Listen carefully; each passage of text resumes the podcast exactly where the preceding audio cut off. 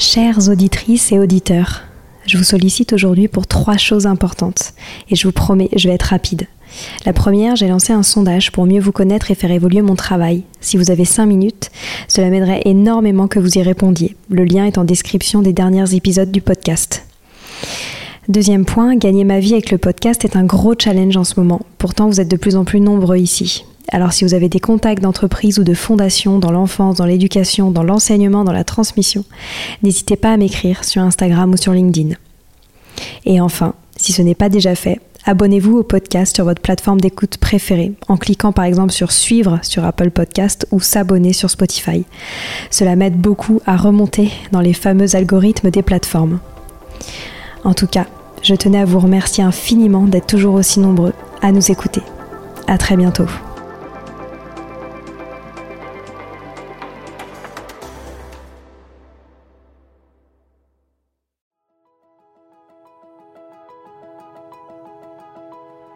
Bonjour à tous, ici Stéphanie Descleb, c'est moi, et Sylvie Descleb pour un nouvel épisode du podcast Les adultes de demain.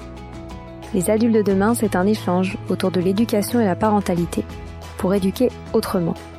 C'est aussi un livre qui s'intitule Offrir le meilleur aux enfants et qui est disponible dans les librairies et en ligne à partir du 4 mai. Vous trouverez le lien sur notre compte Instagram et sur notre site lesadultesdedemain.com. Aujourd'hui, je vous propose de retrouver Stéphanie Couturier pour parler des émotions des enfants et plus particulièrement de la colère. J'aime particulièrement l'approche de Stéphanie autour de l'accueil des émotions des enfants, qui est à la fois pragmatique et astucieuse pour les parents qui vivent ces situations parfois de manière difficile. Je vous laisse ainsi entre de bonnes mains pour mieux comprendre les colères des enfants et les vivre à la maison avec plus de légèreté. Je vous souhaite une belle écoute.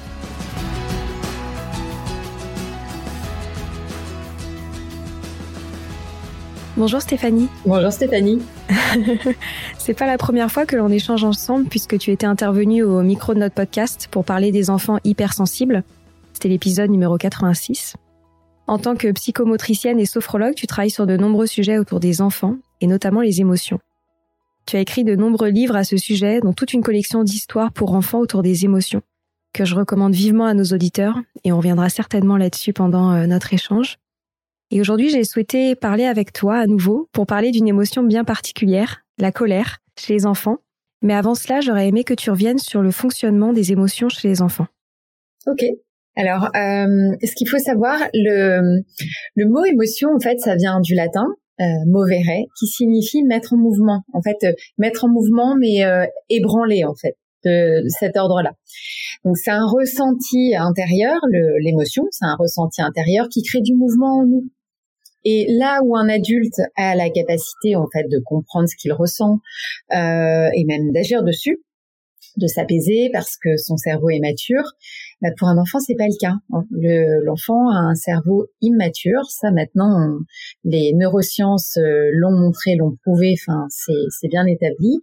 Euh, donc il n'a pas du tout la capacité physiologique de gérer seul ses émotions il reçoit le mouvement, donc ce mouvement intérieur, et eh ben il le reçoit sans filtre, il le reçoit euh, sans barrage et sans code souvent, euh, d'où des manifestations euh, émotionnelles plus intenses.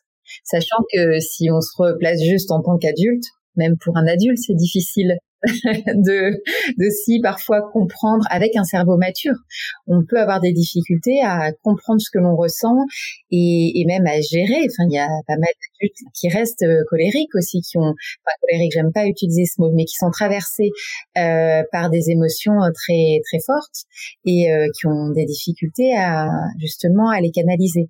Donc, euh, pour un enfant avec un cerveau qui est immature, pour lui, c'est tout simplement impossible. Et comment cela évolue à travers l'âge de l'enfant? Alors, euh, ça, alors ça évolue, on va dire en tout cas dans le positif, parce que progressivement un enfant va apprendre grâce à l'adulte et c'est vraiment l'adulte, le tuteur, qui va aider euh, l'enfant à comprendre ce qui se passe en lui. Euh, donc progressivement, l'enfant va apprendre à comprendre ce qu'il ressent, savoir que là, cette, cette vague très très forte en lui, ben, c'est de la colère ou c'est de la peur ou c'est euh, euh de la jalousie ou euh, euh, c'est une frustration plus pur, on va dire, parce qu'il n'y arrive pas. Donc ça va être mêlé à, à la confiance en soi. Enfin voilà, c'est des petites choses progressives en fait qui vont se mettre en place, qui vont permettre à l'enfant de comprendre euh, ce qui se passe, et puis euh, d'agir différemment avec l'expérience. Plus l'enfant aura l'expérience de cette émotion, euh, mieux il va la comprendre, mieux il va l'appréhender, et mieux il va pouvoir agir en fait dessus. Tu conseilles donc en tant que parent de nommer les émotions dès le plus jeune âge aux enfants? Oui, oui. c'est vraiment important pour en tant qu'adulte, pour accompagner nos enfants le mieux possible, ce qui est important, c'est justement de mettre des mots sur les émotions au quotidien. C'est pas juste les mots sur les émotions que l'on peut voir chez nos enfants, mais c'est aussi les mots sur nos propres émotions. Ça, c'est pas toujours facile, mais c'est vraiment, euh, pour moi, enfin, j'encourage vraiment les parents à le faire parce que c'est plus facile pour un enfant euh, par exemple, quand quand on se met en colère parce que euh, on en a marre, ça fait dix fois qu'on répète la même chose et puis euh, on est fatigué, c'est de on laisse l'émotion, en tout cas, agir, on va dire ça comme ça, et puis on va s'exprimer et de dire soit sur le moment, mais pas trop dans la dans le moment émotionnel parce que l'enfant l'entend moins bien. Euh, il peut avoir peur, il peut justement être juste en, en phase de protection face à, l'intensité émotionnelle du parent. Euh, donc c'est plus quand ça redescend un petit peu, on prend sur nous et on dit bah là tu vois j'ai crié parce que j'ai eu peur ou j'ai crié parce que j'étais en colère. Euh, c'est difficile, c'est très fatigant de répéter les choses dix fois et à chaque fois, je m'attends à ce que tu le fasses, à ce que tu, en fait, tu, tu suives un peu ma demande. Et puis, à chaque fois, je suis déçue parce que tu ne l'as pas encore fait. Et progressivement, je suis déçue et progressivement, ça monte en colère, un peu comme une mayonnaise ou comme une chantilly, ou ça dépend si le parent cuisine ou pas. En tout cas, il faut essayer de donner des images aux enfants qu'ils comprennent, des images euh, de, en plus qui qui sied bien au climat familial. Je, reprends des images de cuisine. C'est facile euh, de faire comprendre à un enfant s'il cuisine avec son parent de reprendre en fait en reprenant ces images-là. Mais ça peut être toute autre chose. Euh, nous, on, va beaucoup à la mer. Mon mari est surfeur. On, on parle beaucoup de vagues. Et d'ailleurs, j'utilise beaucoup le mot vague émotionnelle, surfer sur ses émotions. Enfin, parce que ça fait partie de mon vocabulaire. Ça fait partie de notre environnement familial et euh, sont les images que j'ai que j'ai utilisées avec mes enfants et euh, que j'utilise facilement. Donc il faut essayer aussi de trouver le vocabulaire et les images qui appartiennent à sa famille pour euh, bien faire comprendre à nos enfants ce qui se passe en fait. Pour avoir des images un peu sympas, voilà. Et il y a une autre astuce aussi, c'est les livres que tu as écrits autour des émotions. Peut-être que tu pourrais revenir là-dessus. Oui, alors j'ai euh, j'ai eu la chance en effet euh, de d'avoir été euh, contactée par la, maison d'édition Grund, qui est une super maison d'édition très très sympa. Et voilà, en prenant justement cette cet angle-là, en me disant mais nous on aimerait bien que vous puissiez écrire pour nous sur les émotions, qu'est-ce qu'on pourrait faire ensemble. Et donc le premier livre que j'ai écrit, c'est le livre de mes émotions, c'est l'histoire de Simone, et c'était pour moi aussi euh, important et très chouette de montrer que dans la journée, on pouvait traverser plusieurs émotions différentes en fonction des situations. Et alors je dis dans la journée, mais là c'était euh, c'était dans la semaine. Chaque jour, euh, il y avait une émotion différente et avec une petite solution apportée à l'enfant. Et j'ai adoré écrire ce livre. Je ne savais pas que je pouvais écrire des livres, des albums pour enfants. Et ça a été un peu le début de l'aventure. Et Simone, c'est euh, Simone, c'est c'est une petite voisine. Enfin, elle a déménagé depuis, mais c'est c'était une petite voisine. C'est une la fille d'une amie et euh, qui est hypersensible. Et je me suis vraiment appuyée sur euh, sur ses émotions. J'aurais pu choisir euh, un enfant à la maison aussi ou un de mes petits patients, mais là j'avais vraiment envie de parler d'elle et de ce qu'elle traversait et ça a été très chouette. Et ça permet, voilà, ce que, enfin, ce que j'ai aimé faire, euh, c'est aussi pouvoir l'utiliser pour moi après au cabinet avec les enfants, euh, pour montrer déjà, pour pouvoir parler des émotions différemment, c'est-à-dire parler des émotions de Simone et plus de l'émotion de l'enfant. Permettre aux enfants de pouvoir euh, se comparer et dire, bah, Simone, elle a réagi comme ça, moi j'aurais fait ça. Ou euh, c'était bien ce qu'elle a fait Simone, t'as vu après euh, elle lui a fait un bisou ou après euh, elle, elle est passée à autre chose, c'était chouette. Et, et ça me permet c'est vraiment un support, ça permet de de parler en fait des émotions. Et puis c'est vrai quand on permet enfin c'est toujours plus facile. J'avais parlé de l'enfant mais c'est pareil pour les adultes, toujours plus facile de parler des autres. Plutôt que de parler de soi. Bon bah c'est pareil pour les enfants, c'est plus c'est plus sympa pour eux puis j'ai eu envie après de, de me dire bah voilà Simone elle a traversé plusieurs émotions et si je m'arrêtais sur une émotion et puis euh, et puis il y a différentes situations qui permettent de enfin de traverser ces émotions et donc euh, après on les a déclinées en le livre de mes émotions par exemple la jalousie et puis de montrer euh, les différentes enfin différentes situations où on pouvait ressentir cette jalousie par exemple. Donc comment est-ce que tu invites les parents à utiliser cette collection au quotidien avec leurs enfants? C'est déjà de les utiliser comme des livres, euh, des livres du soir, des livres de, enfin, des livres de lecture tout simple, euh, pour euh, pour rentrer dans une forme d'habitude, de, rituel, et puis de de sujets de discussion, tout comme tous les livres pour enfants, tous les albums jeunesse. Et, et puis après, c'est de pouvoir, quand justement il y a une émotion qui arrive un peu forte, c'est de pouvoir dire ah ben est-ce que tu ressens comme Simone là quand elle a traversé cette situation? Est-ce que c'est de pouvoir faire ce parallèle? Ça permet tout de suite à l'enfant de se dire ben je suis pas tout seul. Il euh, n'y a pas que moi qui ressens ça. Euh, et puis se dire ah oui bon elle a fait ça. Euh, c'est vraiment de faire justement ce parallèle. Et parfois les enfants on voit bouler le parent en disant non c'est pas ça. c'est c'est voilà toute autre chose etc. Mais au moins ça permet en fait d'entrer en communication une communication plus douce, euh, plus plus comment dire, plus sereine évidemment, mais plus responsable presque euh, avec son enfant. Et puis surtout de ne pas rentrer dans dans une forme de enfin dans une forme de parole culpabilisante pour l'enfant. Euh, j'ai j'ai toujours ce comment dire cette image qui est importante pour moi, c'est que il faut arrêter de coller des étiquettes sur nos enfants. Comme tout à l'heure, j'ai dit colérique, mais en gros, on, vraiment, on ne dit pas. Enfin, je parlais d'un adulte, c'est pour ça que je me suis permise de le dire. Mais même aux adultes, il faut éviter de ça, ça des comme ça. Mais en fait, non, on ne dit pas colérique. C'est un adulte ou c'est un enfant qui est traversé par des colères. Et euh, on, on peut tous être traversés par certaines émotions. Moi, j'ai grandi en entendant que j'étais colérique. Ben, même quand je l'étais plus trop, euh, au fond, moi, je n'ai pas si je suis colérique. Je l'ai toujours dit. Donc, euh, on grandit avec ces étiquettes et c'est des étiquettes qui euh, nous élèvent pas la plupart du temps. Alors, euh, moi, je, voilà, si je, si on veut mettre des étiquettes, il faut que ce soit des étiquettes qui, qui permettent à l'enfant de se sentir grand, fort et plein de ressources et surtout pas des étiquettes en fait qui plombent l'enfant. Donc c'est important. On, voilà, mon pauvre, t'as encore plein de colère. C'est Françoise Dolto qui en parlait super bien et euh, qui parlait un peu de l'ours qui avait à l'intérieur de soi. Je crois que c'était ça l'image, mais c'est c'était à peu près ça. Et c'était sympa parce que ça permettait euh, à ces enfants de, bah oui, de se sortir très vite de l'émotion en fait. C'est pas c'est pas soi qui c'est pas une colère qui gronde qui quelque part qui grandit très fortement, etc.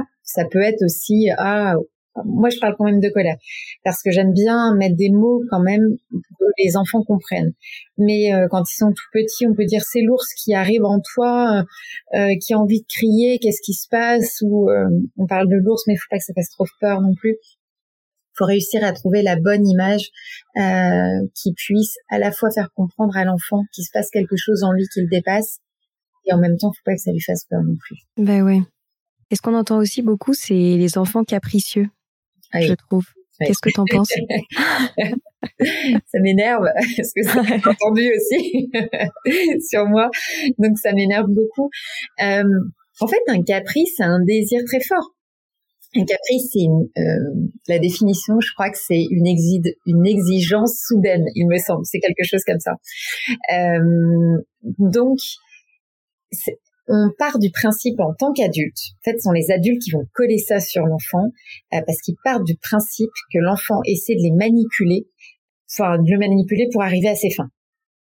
Or, l'enfant est juste dans une vague émotionnelle intense et euh, il ne peut pas en sortir. C'est euh, c'est juste comme s'il était dans cette vague en justement en, bord de plage là et qui qui fait un peu un tour de pont et qui tombe. Il essaie de se relever, mais il retombe avec la vague d'après. Il essaie de se relever et et voilà, c'est extrêmement difficile. C'est ça ce qu'appelle le caprice, enfin ce que l'adulte appelle le caprice. C'est juste que l'enfant est complètement euh, mise à terre par une émotion très très forte et il ne parvient pas à en sortir au point d'être dans un cercle un peu fermé et, euh, et de répéter la même chose ou de vouloir la même chose. Mais c'est ce disque rayé, lui, c'est le premier en fait. Enfin, c'est l'enfant, c'est le premier à vouloir en sortir. Il n'y parvient pas. Il n'en a pas du tout la capacité physiologique parce que son cerveau n'est pas du tout fini, n'est pas mature. Euh, les connexions ne sont pas encore faites comme il faut. Donc, là où l'adulte va pouvoir raisonner, comprendre, etc., l'enfant va rester bloqué. Ça ne passe pas. Il reste vraiment bloqué dans l'émotion et c'est insupportable pour lui. Comme c'est insupportable pour lui, euh, il réagit comme il peut et ça devient insupportable euh, pour euh, pour l'adulte, pour les parents. Oui, je, quand je dis tout ça, je, je suis pas en train de dire juste ah le pauvre, les parents, c'est vous les méchants, réveillez-vous. Non, je suis maman, je sais à quel point c'est insupportable d'avoir un enfant qui est pris dans cette machine en fait. Et je sais que c'est très très difficile. Néanmoins, il faut toujours garder en tête, toujours, toujours, que ce ne sont pas des caprices et c'est pas une dérive d'éducation bienveillante parce que j'entends aussi ah dans l'éducation bienveillante, l'éducation positive, euh, ça suffit, euh, on, on, en fait des enfants rois. Non, non, on revient juste. Là, c'est la science. Maintenant, on le sait. On a euh, justement toutes les images qui le prouvent. On a pu, enfin, étudier tout ça. Donc c'est c'est un aspect scientifique donc, un caprice pour un enfant, c'est une aberration scientifique, hein, clairement. La réalité, c'est qu'un enfant n'a pas le cerveau qui est capable euh, de, de raisonner et de venir apaiser tout seul l'émotion intense.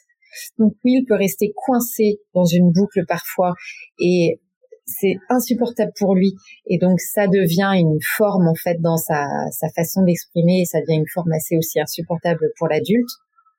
Mais il faut toujours garder en tête qu'il ne le fait pas exprès.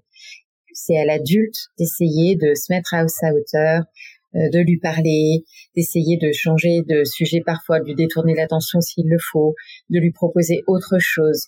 Euh, moi, je vois par exemple, je prends l'exemple du, je vais prendre un exemple par exemple, juste que j'ai pu vivre avec mon fils. Euh, c'est le fameux, on va acheter, euh, c'est un anniversaire, on va acheter un, un livre ou un cadeau euh, dans un petit magasin pour enfants pour l'anniversaire. Et pourtant, alors à l'époque, parce que je parle de mon aîné, à l'époque, il y a 17 ans aujourd'hui, à l'époque, je travaillais pas sur les émotions de cette façon-là. D'ailleurs, je travaillais peut-être pas trop sur les émotions, je m'en souviens plus. Mais c'est en, en, étant maman que ça m'est que vraiment j'ai eu à cœur de travailler dessus. Euh, mais je l'avais prévenu avant d'y aller en disant, euh, c'est arrivé plusieurs fois, hein, mais je, prends une fois parce que j'en ai une bien en tête. Je l'avais prévenu avant d'y aller, voilà, on va acheter un cadeau pour ton copain parce que ça c'est hyper important. Euh, et je lui ai dit, pas pour toi, hein, c'est juste pour ton copain. Oui, oui. Alors, ce que je n'avais pas dit, erreur de l'époque, c'est tu vas en avoir envie.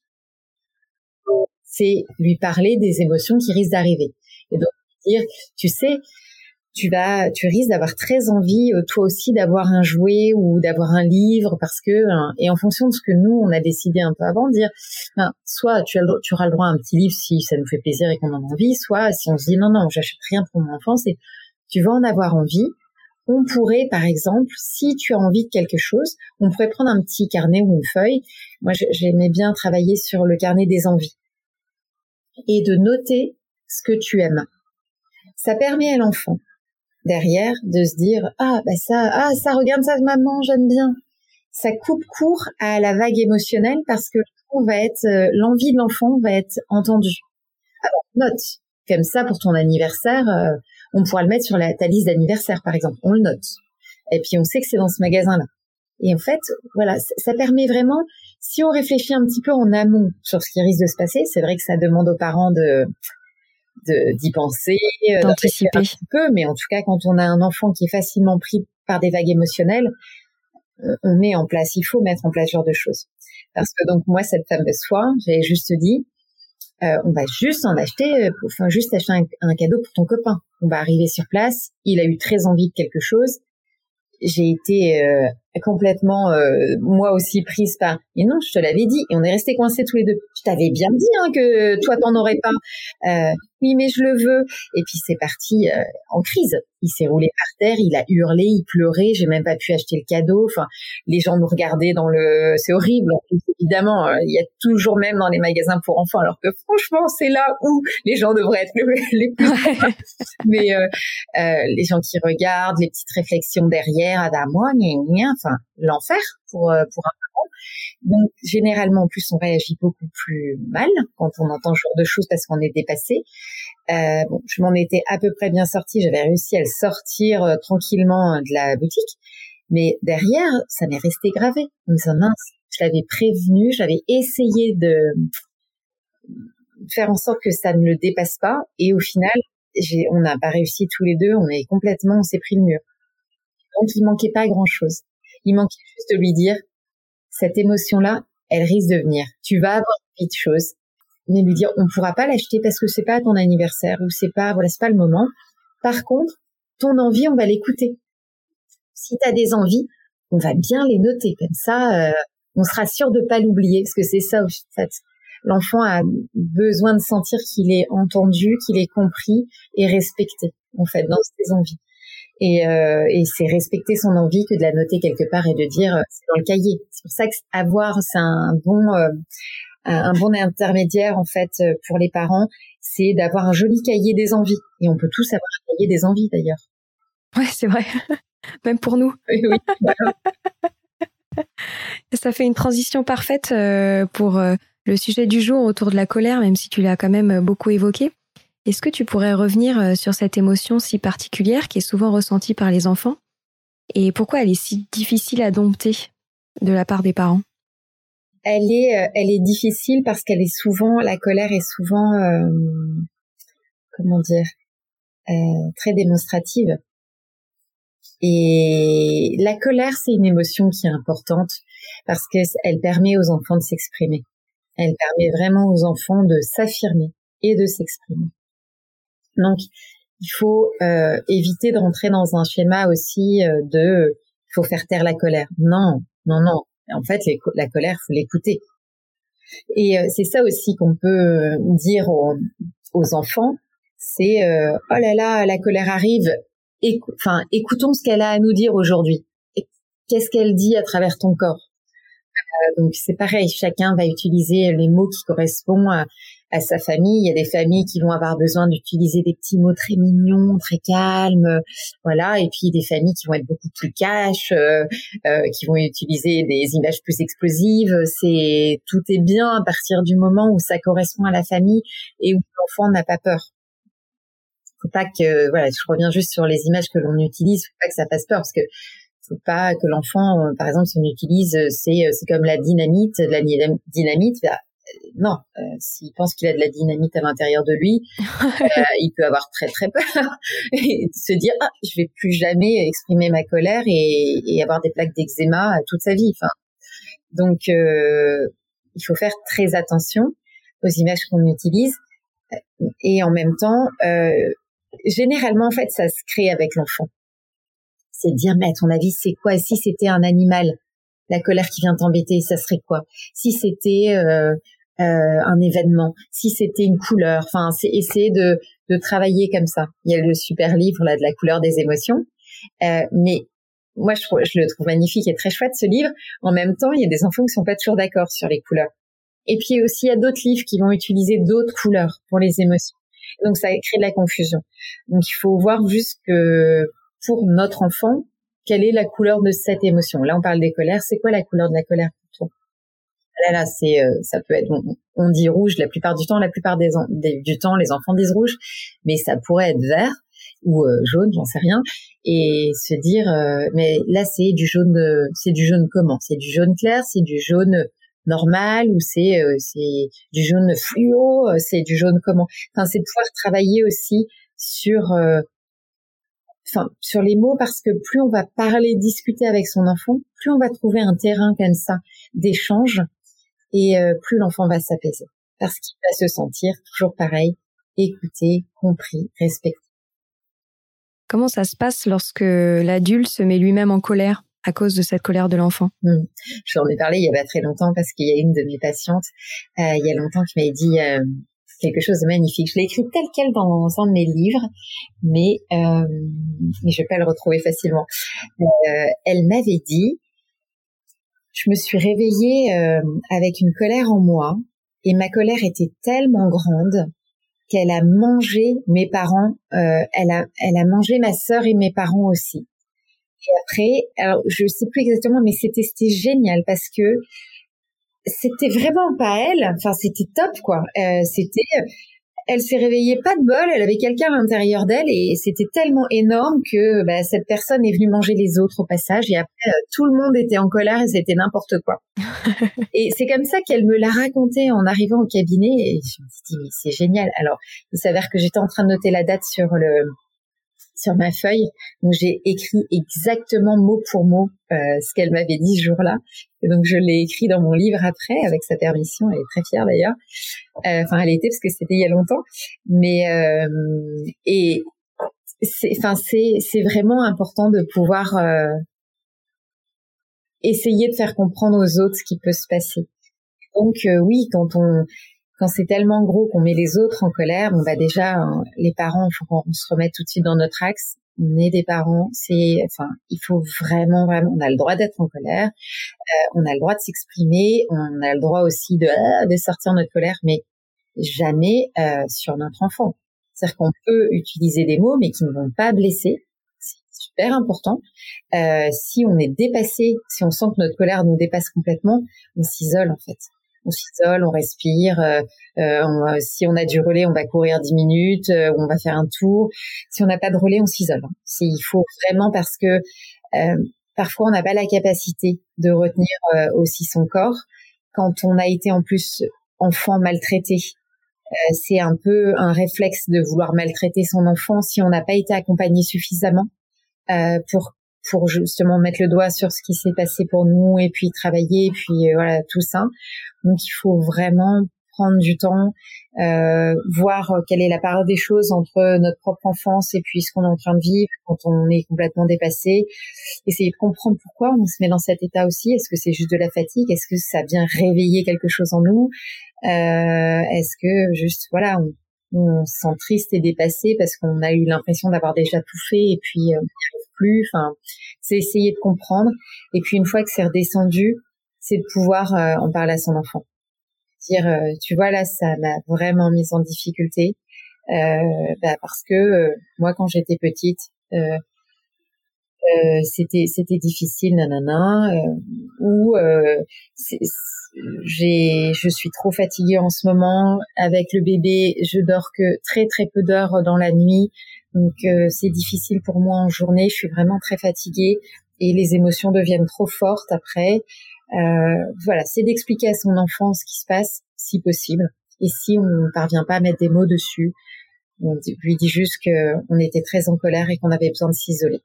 Et comment faire pour ne pas tomber euh, dans le système de récompense et punition face aux colères de l'enfant? Parce que je suppose qu'on peut être tenté, par exemple, quand un enfant ne va pas faire une colère pour une situation où habituellement il en fait, on pourrait avoir envie de le récompenser, ou au contraire de le punir parce que ça arrive une énième fois. Qu'est-ce que tu en penses là-dessus? Alors, faut éviter évidemment. Euh,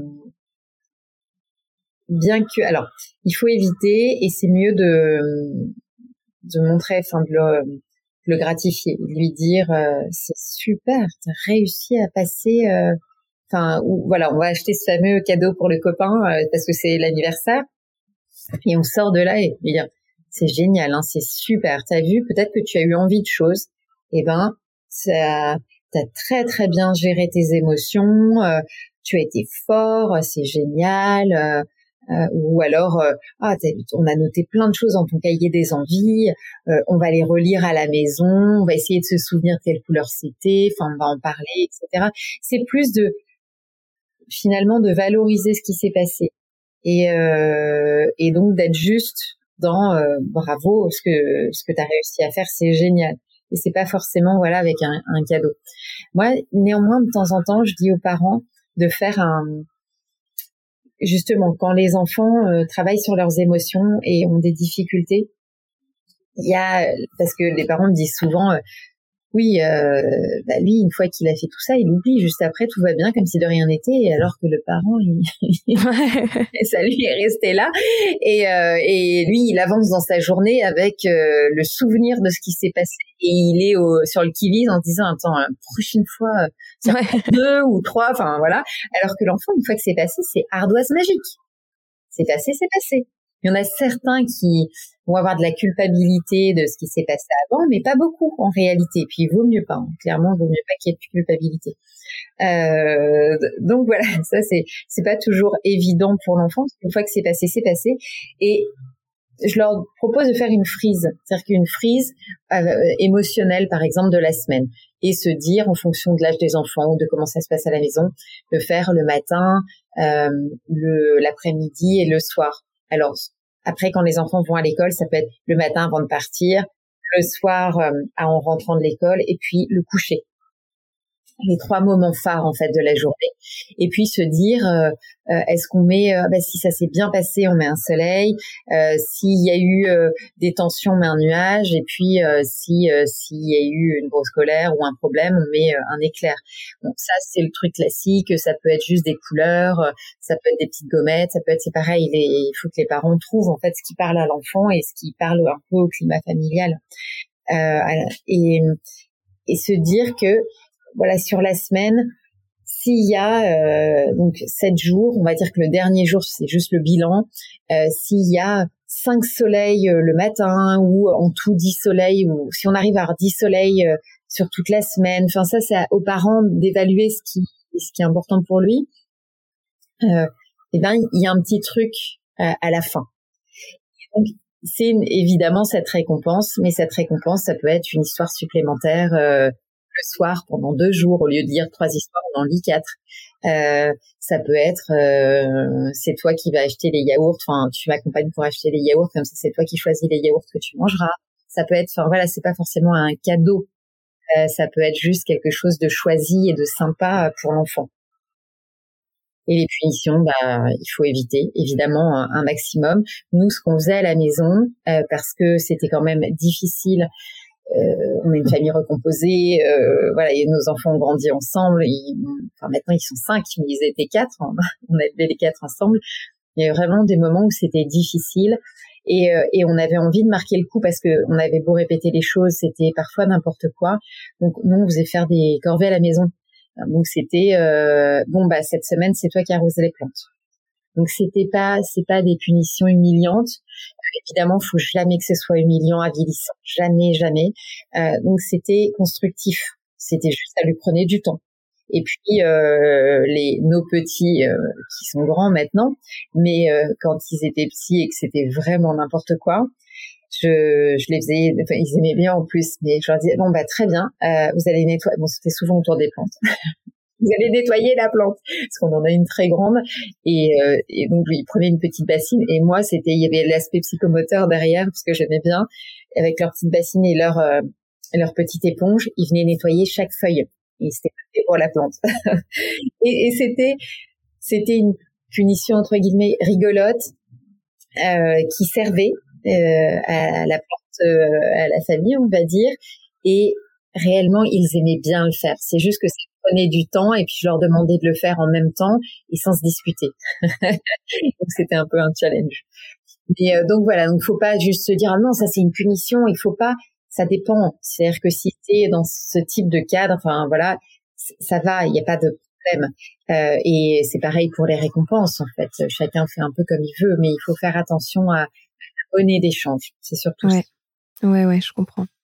Ben, merci beaucoup. On est, on est déjà à la fin euh, de cet échange. Je voulais juste savoir si tu avais un dernier, dernier conseil à donner aux parents ou aux enseignants qui nous écoutent et qui, euh, qui ont du mal avec des enfants qui font beaucoup de colère. Est-ce que tu aurais un dernier mot à dire? Alors, je, vraiment, moi j'insiste sur les livres euh, parce que ça permet aux enfants de comprendre qu'ils ne sont pas les seuls à traverser des émotions fortes et à traverser des colères. Et il y a tellement de livres, tellement sympas autour des émotions aujourd'hui. Euh, moi, le livre sur les colères qui, qui a accompagné en fait l'enfance de mes enfants, c'était Max et les Maximons de Maurice Sandac. C'est un livre magnifique, vraiment vraiment magnifique. Euh, c'est super. Il y avait aussi Grosse colère. Grosse colère, c'est c'est extra. Et puis, euh, moi, j'aimais bien aussi. Enfin, je, là, je vous, je vous donne des, des, pistes de livres parce que c'est des livres qui ont accompagné en fait euh, de nos soirées euh, de lecture. Il y a un livre extra qui s'appelle C'est ma cuillère. Alors, j'avais envie justement, je sais pas si je l'ai noté quelque part. Ah oui, c'est Karine Dupont-Berali. Voilà, c'est génial. C'est une c'est une histoire sur la jalousie dans la fratrie et euh, et ça vient faire le pont entre euh, des petites filles et puis en fait euh, le pont entre ben non c'est c'était la même histoire entre la mère et la et la tante. Ça c'est très très chouette. Et puis il y a plein de livres très jolis. Là j'ai regardé tout à l'heure, mais dans mon étagère j'ai retrouvé ce livre qui s'appelle Nous les émotions euh, c'est un livre très poétique, c'est sublime, les dessins sont sublimes, et c'est euh, un livre qui est traduit euh, du polonais. Et par exemple, juste l'imagination emprunte des sentiers inexplorés. Et si on s'arrête juste sur une illustration comme ça, on fait parler l'enfant, c'est top en fait, c'est vraiment magnifique. Là, on part dans un autre dans un autre domaine. C'est vraiment de la poésie, alors que les livres dont je vous ai parlé tout à l'heure, ça, ça permet aux enfants non pas de rêver et de partir, en fait de tisser dans, dans, dans la rêverie. Les autres, c'est vraiment plus se dire ça arrive aux autres. Euh, et puis quand l'émotion submerge un petit peu, se dire ah bah c'est comme, même en tant que parent, ça permet de dire euh, là c'est comme euh, un tel dans le livre. voilà. Trop bien. Et eh ben merci mille fois. On mettra ces, ces références en description du podcast, en plus de, de tes livres aussi qui sont une mine d'or. Donc merci beaucoup pour, pour tout ce que tu fais et pour ton temps. Merci Stéphanie. À bientôt. Au revoir, à bientôt. Au revoir. Voilà, c'est fini pour aujourd'hui. On espère que cet épisode vous a plu. Avant de se quitter, on a quand même besoin de vous.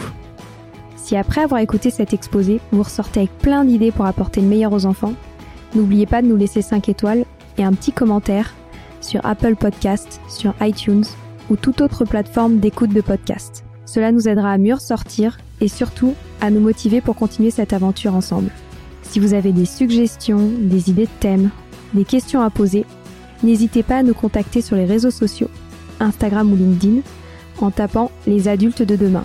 Nous serions ravis d'échanger avec vous. Si vous souhaitez en savoir davantage sur Sylvie, je vous invite vraiment à aller voir son blog sylvidesclep.com ou à la suivre sur Instagram en allant sur son profil Sylvie Desk, D-E-S-C-du-bas Montessori.